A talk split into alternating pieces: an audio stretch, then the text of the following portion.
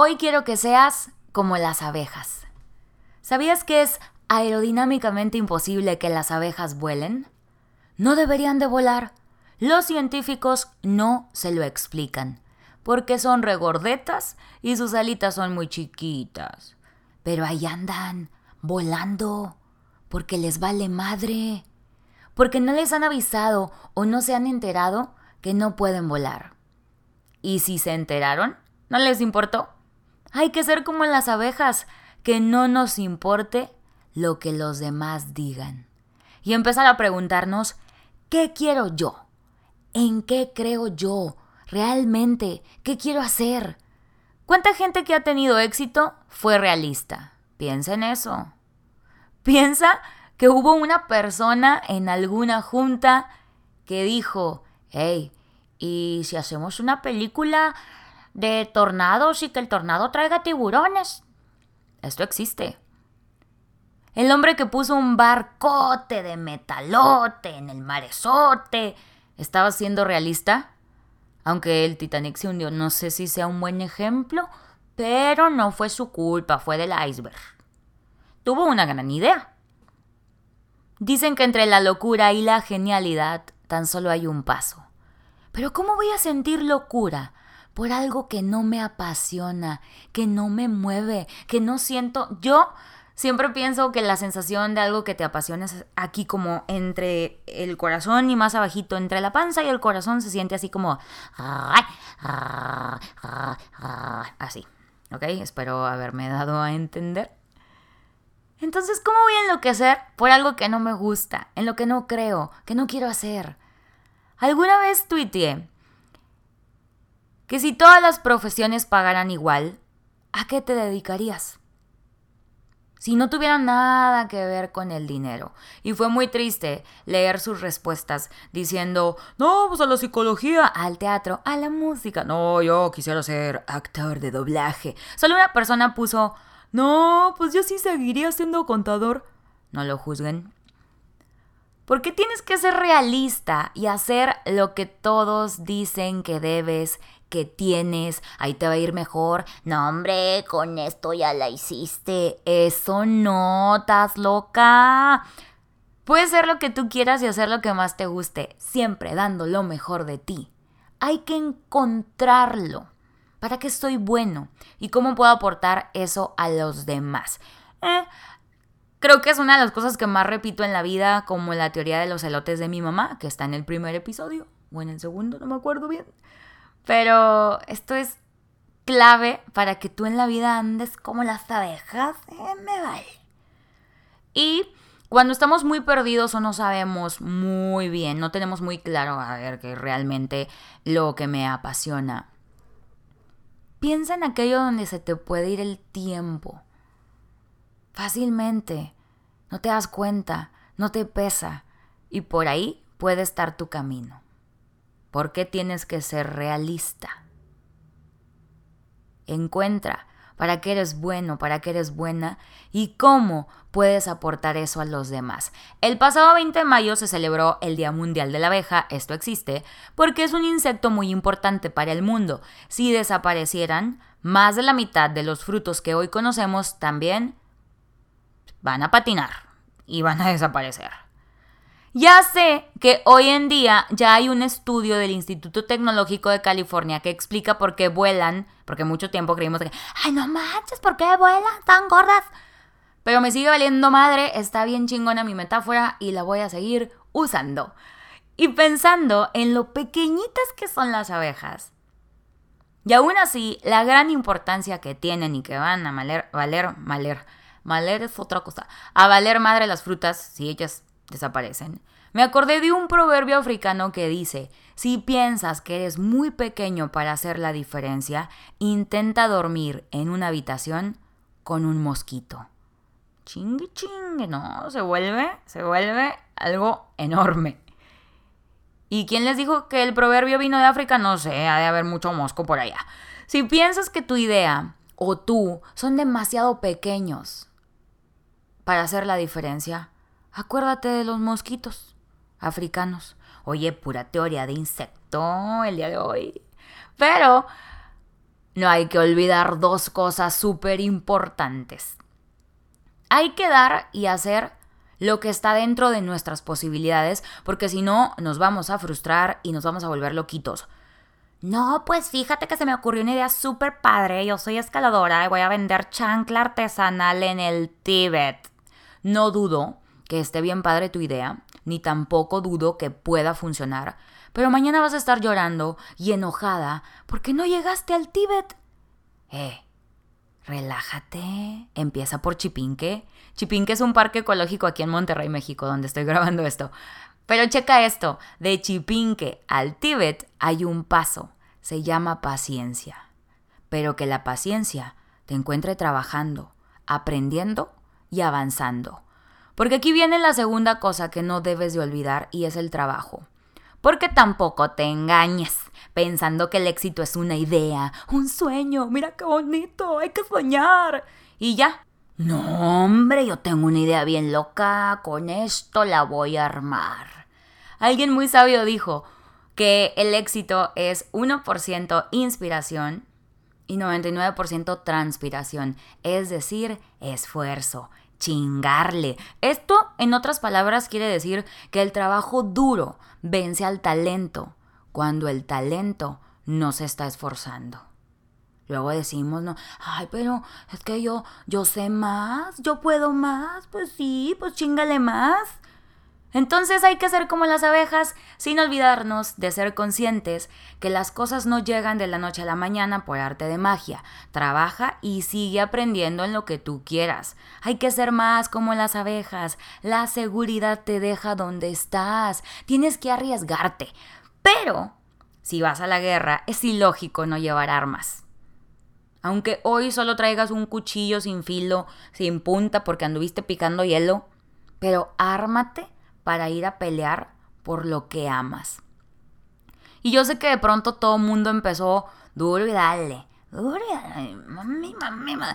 Haz lo que te gusta, sé feliz. Tú puedes, sé feliz. Es tu decisión, conéctate con tu esencia. Sé feliz. Hay que soltar. Eres un ser de luz. Sé feliz. ¿Por qué no eres feliz? No quiero. Bola de positivos pendejos. Repítete al espejo todos los días. Soy feliz. Dice Mark Manson. Se llama así, ahora volteo. Sí, es que me suena como a Marilyn Manson y siento que me equivoco. Porque hay uno que canta que se llama Mark Ronson, pero bueno, ya me distraigo. Dice este mm, escritor que tiene su libro El sutil arte de que te importe un carajo. Que alguien feliz no tiene que estarse repitiendo todos los días, soy feliz, soy feliz, soy feliz, soy feliz, soy feliz. Soy feliz. Sí, es Em, tiene mucho que ver eh, lo que pensamos y lo que constantemente está rondando nuestra mente para que eso se manifieste, obviamente trabajando. Pero es una persona que, que está bien. No tiene por qué estarse atormentando duro y dale con estoy bien, estoy bien, estoy bien, estoy bien, estoy bien, estoy bien. No tienes que nada. Si no quieres ir, no vayas. Si no quieres hablar, no hables. Si no te quieres bañar y no quieres hacer ejercicio y cocinar ese pie, ese postre que todo el mundo anda haciendo en internet, no lo hagas. Pero pon mucha atención. Si de pronto ya tienes mucho, mucho, mucho, mucho tiempo así, si ya no encuentras emoción o motivación por nada, sin explicación alguna tal vez, porque ahorita la cuarentena sí nos tiene ahí o sea, a, todo lo que me pasa yo digo, ah, de ser la cuarentena, y tenemos un tema ahí. Pero si te diste cuenta ya que hace mucho no sientes como esa chispa por la vida y nada te la da, y agotaste todos los recursos, conectar con la semilla de chía, meditando, sin gluten, libros, podcasts y la madre, busca ayuda profesional. Nada más por favor, no le hagan caso al coaching multinivel que te cobra y te obliga a meter más gente. No mamen. Pero ya estamos en el 2020 y aunque no estuviéramos, está bien pasado de moda que juzguemos la terapia y que juzguemos el buscar ayuda profesional, ¿ok? Sé que la cuarentena nos cambió las formas, las rutinas, las costumbres, los escapes. Ya teníamos bien ensayaditos nuestros escapes en la vida. Pero Específicamente hablando de redes sociales, que es como la plataforma con más fácil acceso, ¿no? O donde todos los días vemos la información y donde desfilan vidas perfectas todo el tiempo, nos van a presionar mucho o nos presionan mucho si lo permites. Una de las preguntas que más me hacen es, ¿cómo es que estás feliz todo el tiempo? Y un tiempo yo me compré ese personaje y decía, no puedo estar triste, yo no puedo estar triste nunca, yo no puedo ser mala, yo no puedo... Y no lo estoy, no estoy feliz todo el tiempo, pero yo tengo un problema, o no sé cómo llamarlo, porque la comedia cambió mi vida. De manera que ahora yo no puedo estar triste sin burlarme de eso. Me fascina, me fascina. Sin hacer chistes o sin usar el sarcasmo. Si platico con mis personas más allegadas, de las cosas que me duelen, aún llorando yo le meto que su chiste, que su sticker, si es por WhatsApp, para dramatizar. Yo sí cuento el chisme, lo voy a contar bien. Y no, no estoy feliz todo el tiempo, pero trato de recordar cosas. Trato de recordar lo que siempre le digo al mundo, su lloradita y a darle. Ok, voy a hacer mi pausa, voy a preparar mi espacio para llorar. Y luego, a darle. Trato de recordar y esto me hace muy, muy, muy fuerte. Tú me haces fuerte. Que allá afuera tal vez hay alguien que se siente igual o peor que yo. Y si escucharme hace o hizo que esa persona se sintiera mejor, yo ya gané. Y esa se volvió mi medicina o no sé si hasta mi droga. Me conflictuaba caer en la falsedad de las redes sociales, ¿no? En esa felicidad tóxica. Pero de un tiempo acá decidí ser lo más transparente posible. Decidí, ¿sabes qué? Esta soy yo, no tengo por qué nada, no tengo por qué ser perfecta y trato de compartirle al mundo, de contagiarle lo bueno, pero pues también la cago. Soy mal hablada, disfruto mucho unas cervecitas, pero como dice mi mamá, no estoy llegando miada en el taxi, o sea, me las echo tranquilamente, con conciencia. Soy alburera, soy una persona como tú, no soy perfecta. Y trato de darte lo que me duele de la forma más limpia posible y que te aporte.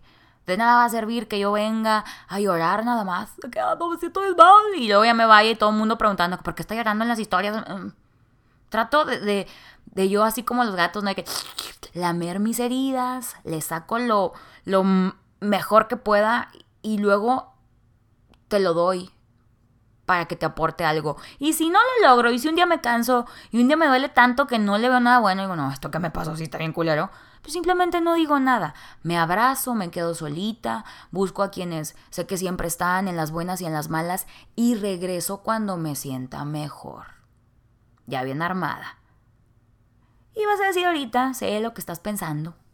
A ver, esta morra empezó diciéndome que soy una abeja bien chingona y que fuera por todo. Y ahora me está diciendo que pues a veces no voy a tener ganas. Pues no, es la verdad. Sí quiero que seas como las abejas y que te valga madre lo que piensa el mundo de ti.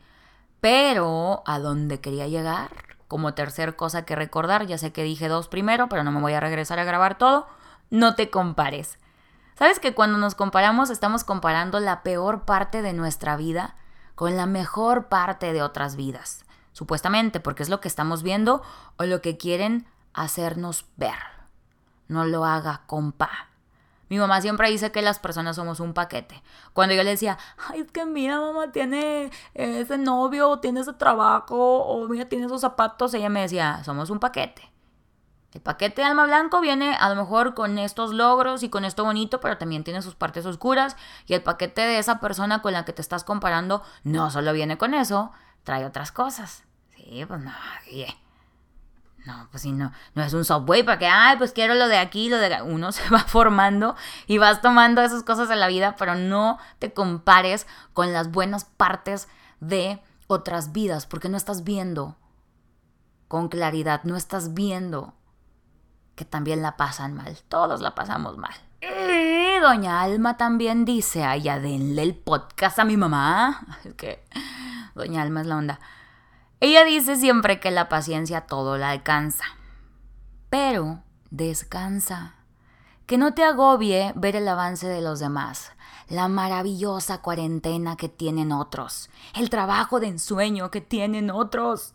Sí, eres una abeja bien chingona pero date tiempo, no te compares, sigue aprendiendo y que te valga madre, eso sí. Tú sabrás cuándo estás listo o lista para volar. Soy Alma Blanco y así me encuentras en todas las redes sociales como Alma Blanco, el alma de los tacos. Gracias por escucharme y por compartirme tu sentir. Trato de leerlo siempre en Instagram, sobre todo ahí en el DM, que es donde más estoy pegada porque tengo 32 años. Instagram es mi red y me encanta leerlos, leer sus historias de cómo se identifican con lo que aquí platicamos. Si tienes alguna inquietud, y dices, ay Alma, quiero que hables de por qué todos deberíamos de ser como un cacahuate, le buscamos y te lo cuento. Que tengas un muy bonito día y a chingarle. Pero se vale descansarle.